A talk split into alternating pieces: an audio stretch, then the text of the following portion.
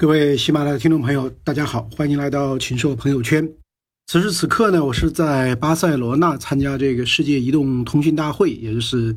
MWC，每一年都有一个业界最重要的啊移动通讯方面的大会。今年就有两千四百多家的参展商，也有十多万的这个参会者。那么现在在录音的时候呢，外面还会有一点点这个车辆行驶的声音啊。如果您感觉到有一些杂音呢，请您谅解啊。那么，这个每一年我都会去一月份在拉斯维加斯的消费类电子展，就是 CES。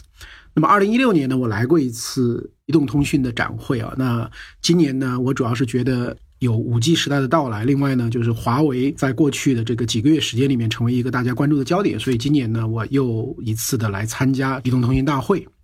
那所以今天呢，我想利用这个时间呢，跟大家分享一下参加这个大会的一些体会啊，特别是华为在研发方面我的一些感受。这一次的移动通讯大会，如果从主题的角度来讲呢，按照他们官方的这样的一个看法呢，大概有五个主题啊。第一个就是五 G 了。那第二个呢，是所谓折叠，折叠还是 fold or stand，就是折叠起来还是那个像原有这样的一个模式，就是手机。第三个呢是 IoT，也就是物联网啊。第四个呢就是内容啊，因为如果五 G 的传输的速率非常。快带宽非常的这个容量很大，然后呢时延又非常低的话，那么有可能在内容产业上呢就会有很大的突破。比如说现在抖音呢，这个快手呢还是以这个短视频或者超短视频为主，那未来这个视频的长度就会这个增加。啊，那包括将来像电视的这个直播，过去很多通过卫星，可能将来都不用通过了啊，通过五 G 的网络，而且可能很多的在现场的人，你的这个参与可能都能够生成这个内容，这是在内容方面会有一些未来有很大的变化。最后一个呢，就是对人类的这个福祉的一些影响啊，特别是在这个健康、人工智能，比如说医疗的读片呐，就类似这些方面，未来会有很大的这个影响啊。那么这个今年的这个，我在这个展会上去了整整的两天时间啊，看了很多的这个产品啊，包括今年微软也来了，它一直事前年宣传的就是呃 Hololens Two 啊，但是这个产品其实在它的展台上是没有的，啊，那可能还要再等啊，这个已经是延迟发布了很久了。啊，今年最轰动的一个产品，毫无疑问呢，就是华为发布的这个五 G 折叠屏的手机，叫华为 Mate X 啊。这个在英国的 BBC 报道以后，在 BBC 的官网上，这条新闻呢被排在第一位，就是热搜啊，就搜索的是最多的。那么这个产品定价也非常的这个昂贵了啊，一万多七千多人民币了，相当于。那么消费者呢，可能最早也要到今年的下半年才能体验了啊。我们在现场也只是看到了这个演示，它还不允许你这个触碰。那这个为什么是啊？华为最早的把这样的一个产品给这个能够拿出来，而且这个产品呢，有很多的这个亮点啊。我们也看到了三星的展台上有 Galaxy S 十，它也是这个折叠屏的手机，但是我的这个感觉呢是没有华为的这个产品那么有啊创新性。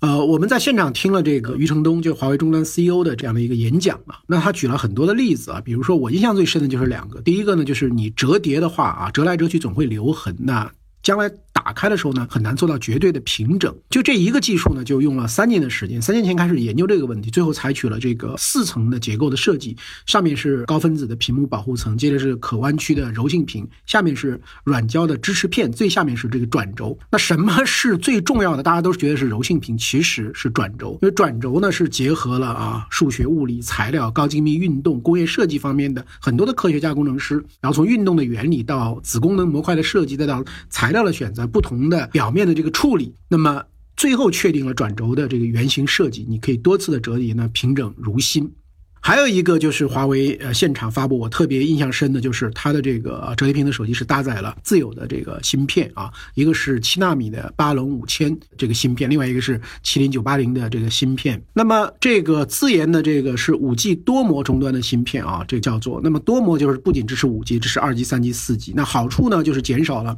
模式之间的切换，那功能更强啊，能耗更低。巴龙五千呢？这个巴龙呢是用了一个这个雪山的名字啊，这个雪山就叫巴龙雪山七千零一十三米。华为这个十多年以前开始自己做这个芯片的时候呢，就是都用了雪山的这个名义啊来命名，都是六千米以上的。那么就是表明了他们这个啊艰苦卓绝，也一定要攀上这个高峰的这样的一种勇气。那这个八龙五千这个啊芯片呢，就是能支持最广泛的频段，就所有运营商的网络都可以部署，所有的频段呢都可以使用。那速率呢也是这个超快啊。所以程程在现场演示这个移动五 G 移动路由这个 Pro 三秒钟可以下载一部。一个 GB 的这个高清的电影。那么在展区里也看到了正在实时直播巴拉塞罗那海滩的这个场景。呃，那这个海滩离我们这个呃现场其实有六公里以外了。那这这个场景是怎么传到现场的呢？是用这个 8K 的高清摄像头，这个离海滩是两千米之外呃拍摄的。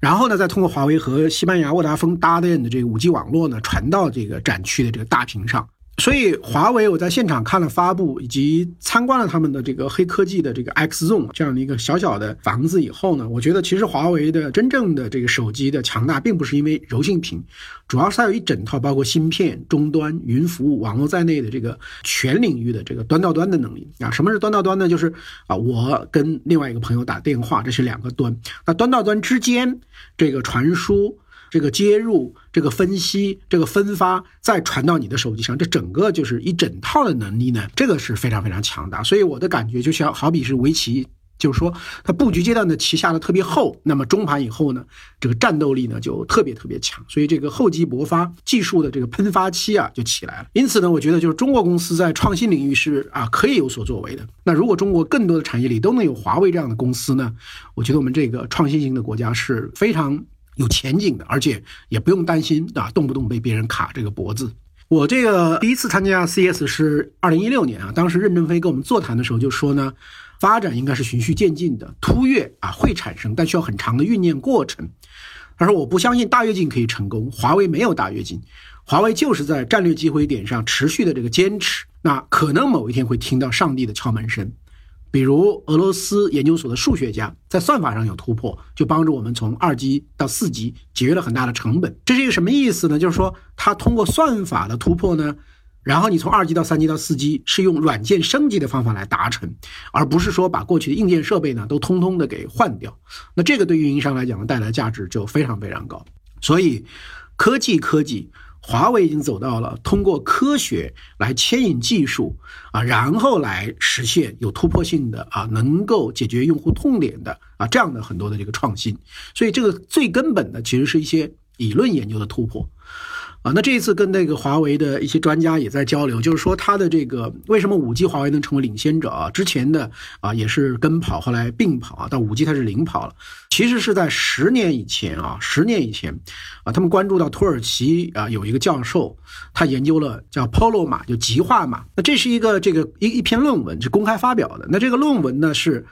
开拓了这个信道编码的一些新的方向啊，可以大大提高五 G 编码的性能，跟减少这个设计的复杂度啊，也保证这个产品的质量。所以华为是在二零零九年开始启动五 G 的这个研发啊，那么他们在二零一零年就识别了这个论文中所包含的。极化码作为一种优秀信道编码技术的潜力，所以在这个论文的基础上进一步研究，经过几年的努力呢，取得了突破。那现在呢，这个二零一六年的这个呃 Polo 码已经成为五 G 的标准之一了。所以事实上是这样一个研发的这个模式。那现在呢，这华为已经开始这个六 G 的研发。那首先也是要在全球范围去看有没有在基础理论上有重大突破的方向，然后再逐步走向啊这个产业化。所以呢，有这样的一个啊持续的。啊，前瞻性的这样的，而且是高投入啊，这样的研发，比如说芯片，这次我问了一下，是万级的，是超过一万人这样的。那所以呢，这个手机的系统级芯片啊，就是两种两块，一块是基站的芯片，一块呢就是包括 CPU、GPU 在内的这个应用处理器。那华为呢，在这两块都突破了。那么这个处理器这方面就是麒麟芯片，大家很熟悉。那在这个基站的芯片上呢，就是这个巴龙啊补铅。呃，所以这个这是十年磨一剑的结果，就今天的这个麒麟跟巴龙呢，啊，成了华为的这个这个啊双剑。那我们去这个黑科技的这个呃 X Zone 这个小屋去呃看的话呢，也非常非常的震惊了，因为它现在最新的基站呢，可以把运营商从二级到五 G 的各种需求用一套设备呢集成在一起，就像搭积木一样，很简单很便捷。因为在有的国家，这个运营商呢为了员工的安全考虑，就基站超过二十公斤就规定不能有个人去安装了。所以基站呢，一定是越轻便、越轻越好的。但这并不容易，因为你的功率要很强大，那你的功耗又要很低，那么你的这个芯片呐等等就要有很好的散热能力啊。那华为的滤波器呢的体积重量比以前减了百分之七十以上，这主要的原因呢是他们的科学家用了更好的材料，两百多种材料里面试验出来啊，这个就花了五六年的时间。那华为现在轮值董事长郭平呢，就举了一个例子：如果用传统工艺做这个六十四 T、六十四 R 的天线，一面的这个五 G 天线比门还要宽，你根本就没办法安装。比如说装在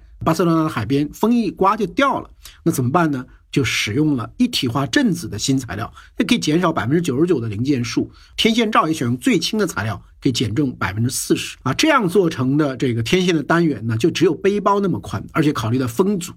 啊，去年在深圳是经受过十五级台风的考验。那然后，因为它如此的这个轻便，也节约了这个运营商的资本开支跟营运开支。在欧洲的这个一个站点的租金呢，每一年一个站点可以节省一万欧元。那又比如说，有的基站呢，它覆盖的主要是像公园这样的比较空旷的；那有的基站呢是覆盖楼宇，就是密度很高。这个场景不一样，覆盖的角度、深度也不一样。所以呢，基站的芯片呢要智能化，也就是说你要适应各种场景。现在呢已经可以支撑三十二种算法，将来可能六十四种、一百二十八种。那你要支撑那么多的算法呢？又要求你这个芯片上容纳更多的晶体管，你还要解决好散热的问题啊！所以任正非曾经说过，说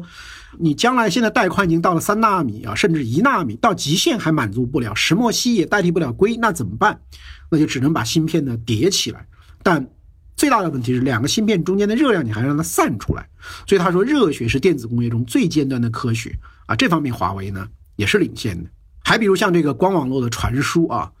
华为呢，是因为在光放大器方面它实现了历史性的突破，所以同样的一根光纤，你现在的传输量呢它可以增加百分之五十。在这个高端的核心路由器方面呢，由于采用了碳纳米的管这样的一些新的技术，所以它可以定向的这个散热啊。还有在计算跟存储方面啊，它的算力呢是远远超过英特尔跟英伟达的。当然，它牺牲了一些灵活性啊，因为它是定向计算的。但是呢，在这个领域它就特别有用，比如说南极科考，比如说石油勘探。啊，所以这个呃，这个我我在这个 X Zone 里面这个啊了解了一些情况以后呢，就发现，啊，华为的这个技术创新呢是真正的创新啊，不是一些概念的忽悠啊。那有些是真正的算法的突破，有些是底层物理级的突破，有些是材料技术的突破，有些是器件的突破，有些是设计理念的突破。然后呢，相互推动，相互拉伸，越做越深啊，越做越浅。那所以这个任正非前一段不是在接受媒体的时候说嘛，说我们在技术上的突破，我们市场带来了更多的机会，带来了更多的生存支点，我们没有想象中那么的担忧。比如说，将来五 G 基站和微波是融为一体的，基站不需要光纤就可以用微波超宽带的回传，那这就非常适合西方国家，因为你遍地都是分散的别墅，要看 8K 电视，高速信息消费就需要用这个这样的设备。你可以不买，那你要付出啊非常昂贵的成本另建这个网络。啊，华为现在美国这个啊获得的专利呢，一万一千多项，它一共是八万七千多项，所以美国人也承认华为的这个技术。那华为就是靠自己的努力呢，是做起来了这样的技术啊。我也了解了一下，美国目前呢对华为封锁的技术还有十四种嘛，但其中有七种华为已经做得很好，有这个两三种比美国做的还要好。那华为搞这个自主的。研发和创新不等于封闭的研发创新，因为它是强调高度的开放和专利权的交叉许可的。但是呢，我觉得如果你自己的能力不行，那所谓就是开放，就是跟别人合作呢，其实往往会变成一种单边主义，还是要仰人鼻息。今年华为这个展区呢，也是由一个世界设计师的这个大师啊，法国的设计师来做创意顾问。华为在巴黎有一个美学研究所来负责啊，这个主题叫“光而不耀”，光芒，但是。不，这个闪耀的不要，静水浅流啊，这八个字。华为的折叠手机是很让人惊叹的，但是我更多想到的是，你没有长期的沉潜积累，不弯下腰俯下身，持续的耕种，一耕啊就是十年、二十年、几千人、几万人啊，那么你最终呢也是没有办法惊艳的这个绽放的。所以呢，我觉得就是中国创新的技术的突破有没有希望是有希望的，但你必须踏踏实实、专心致志。唯精唯一，长期努力，我觉得这样的话呢，中国成为创新型的国家才会真正变成可能。